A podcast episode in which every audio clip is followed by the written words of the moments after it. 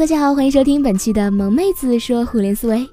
本节目由蜻蜓 FM 独家制作播出，我是你们萌萌哒主播冉冉。万万没想到啊，今天萌妹子要说的是万万没想到，喜剧如此有前途啊！这一集为什么这么短？观众一定会说，教授你越来越短了，越来越不行了，我怎么跟观众交代啊？在网剧《万万没想到》第二季的第三集结尾处，教授一小心指责编剧至尊玉和主演白客王大锤。对于这一问题，至尊玉和王大锤双双懵逼。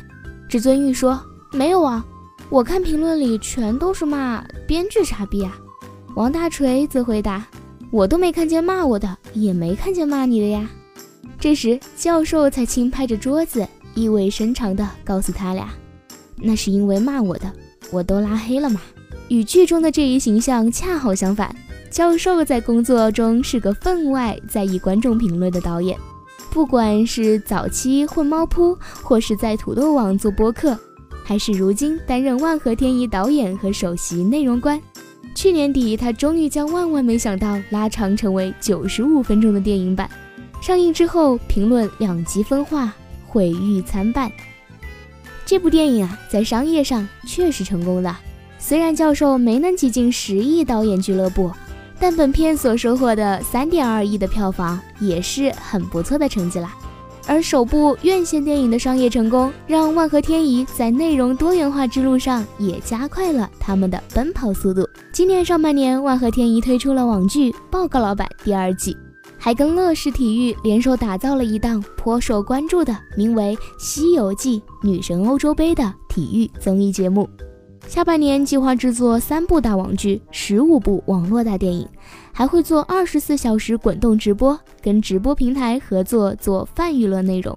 报告老板电影版预计明年也会上映。在北京万和天宜办公室里，其 CEO 陈伟鸿如是说。陈伟鸿时而冷静分析，时而慷慨陈词。向我们描述着万和天宜将来剧影泛联动的商业未来。其实不仅是万和天宜，近几年来各种以商业化运作的喜剧团队或公司，只要拥有庞大基数的粉丝，必然也会引来资本的青睐。开心麻花二零一三年获得中国文化产业基金 A 轮数千万投资。二零一五年十月，《夏洛特烦恼》电影版取得票房成功后，公司于十二月挂牌新三版。二零一六年七月，北京文化拟出资一千万投资贾玲的北京大碗娱乐文化有限公司。二零一五年五月，嘻哈包袱铺完成 A 轮融资，成为相声界首个获融资的团队。郭德纲的德云社更不必说了，这是一家能估值却不需要估值。能融资上市却也不需要融资上市的相声社团，任何事物能在某一时代呈现繁荣之象，定然有其社会基础。在当下的中国，莫非喜剧的时代真的到来了吗？如果啊，我们把时间推回到四年前，喜剧还不像今天这样成为了全民精神生活的刚需。从业者也还不像今天这样清楚喜剧能成为如此有前途的好生意。教授一小心大概也不会想到万和天宜会发展成为今天这样一家在业内声名卓著的公司。因为万和天宜的成功，作为创始人之一的教授成为很多的网络喜剧后来者膜拜的大神。教授这一名号跟他的亮铮铮的光头一样，成为这个本名叫易振兴的巨蟹座湖南八零后的标签。二零一二年初，土豆剧跟优酷网的合并，客观上促成了万和天宜的产生。时任土豆销售部副总经理的范军和广告制作部制作总监的白中春，因为公司的这笔合并交易，实现了个人财务自由。两人便邀请与之相熟的教授离开老家湖南，到北京来一起创业，切身感受着新媒体和视频网站渠道的日益畅通。他们觉得原创内容以后会有大的前途。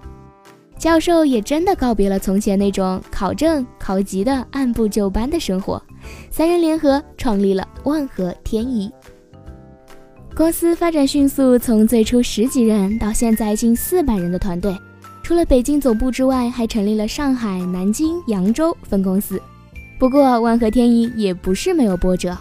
去年十二月中旬，万万没想到电影版公映之时，教授做客《鲁豫有约》时，坦诚了万和天宜经历过的两个生死存亡的时刻。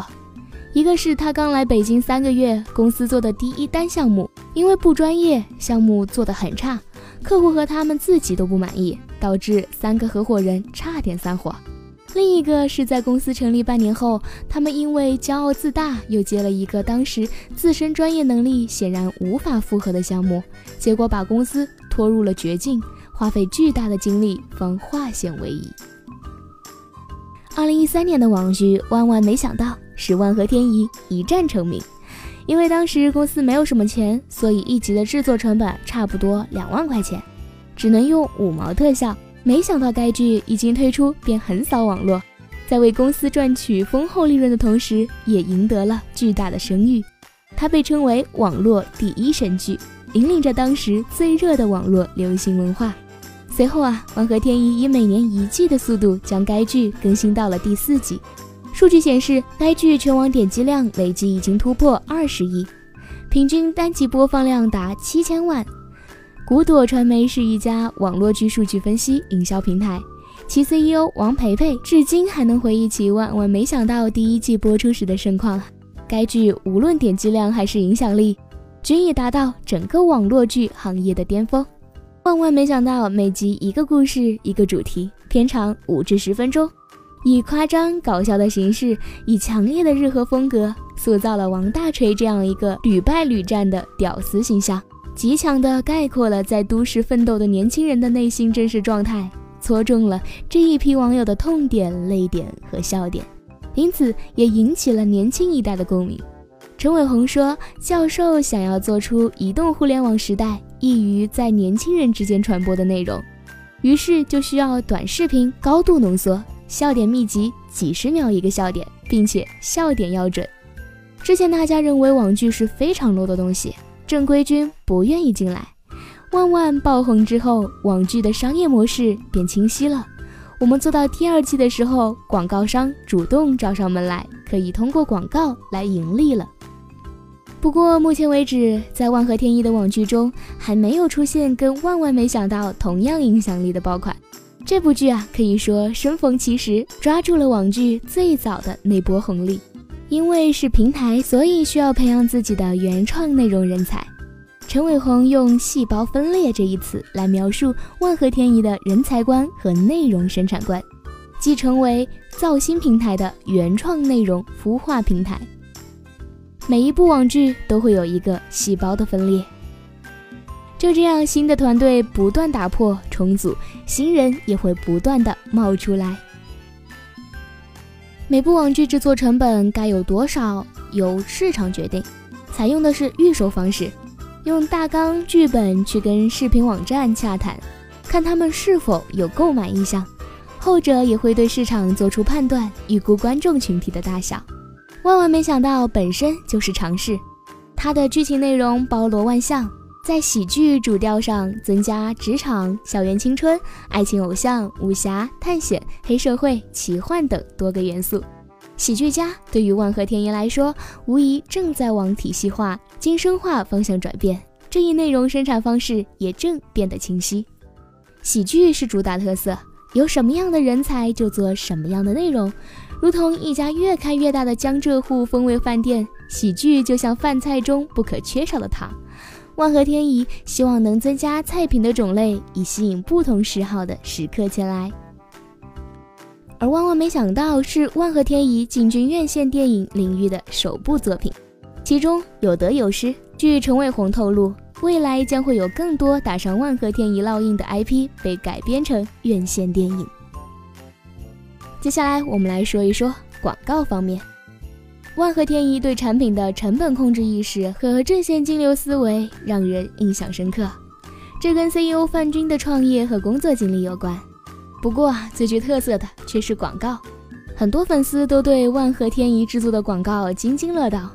他们不做软广告，只做很硬很硬的广告，不是无痕插入，就是要做广告，因为广告跟网剧一样能戳中笑点，故而被称为硬曲广告。教授有一个观点，就是其实观众并不讨厌广告，只怕你把广告做得无趣。如何让广告变得有趣？在嬉笑怒骂中消解观众对广告本身的反感，以创作的心态重新构建一套价值观。节目的最后，我们来说一说喜剧之思。不同于悲剧，易于被归类为高雅艺术，喜剧则是在雅俗之间徘徊的艺术。如今互联网时代的喜剧内容和形式更加的多种多样，它们以不同的形式和时长大小，在我们需要笑的任何时候，都在填充着我们的日常生活。不夸张的说，从来没有任何一个时代的人比我们需要更多的笑料，也从来没有任何一个时代的人比我们的口味更变化多端，难以满足。自然，喜剧也从没有任何一个时代比现在这个时代更适合变成一门好生意。不用多久，我就会升职加薪，当上总经理，出任 CEO，迎娶白富美，走上人生巅峰。这句出自《万万没想到》第一季第二集中的台词，在众多追逐梦想和备受压抑的年轻人口中传唱不衰。今天你对我爱答不理，明天我让你高攀不起。这句台词出自《万万没想到》第二季第十集。随着2014年9月阿里巴巴纽交所上市而迅速窜红整个互联网，其爆红的背后的社会意义同样让人深思。喜剧之所以能成为一门生意，还基于当下的观众数量庞大、口味分化，以及主流观众的年龄发生了巨变，变成了以八零后、九零后甚至零零后为主。对年轻一代来说，娱乐消费观念的建立自然而然。他们以娱乐消费的心态走进电影院，以娱乐的心态打开网剧，在喜剧中放松自己，短暂的抽离现实。陈宏伟说了一些自己喜欢的喜剧作品。他说他在美国工作时陪儿子看了好几遍《海绵宝宝》，很有意思，纯粹的美式幽默。他说周星驰的电影中他最喜欢《喜剧之王》，因为他把很多小的东西刻画的淋漓尽致，有泪点，有笑点。不过，他最喜欢的是迪士尼的动画影片《疯狂动物城》，赞其洞悉人性，同时又有慈悲，这上升到很高的人生境界的程度。他也认为，中国电影也包括中国喜剧电影，想要达到《疯狂动物城》这样的高度，不论在思想深度上，在细节处理上，还是整个电影攻略上，都需要多年的积累啊。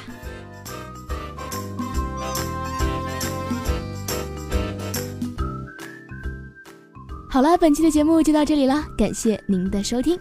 本期节目文稿作者梁三告，我们下期节目再见吧。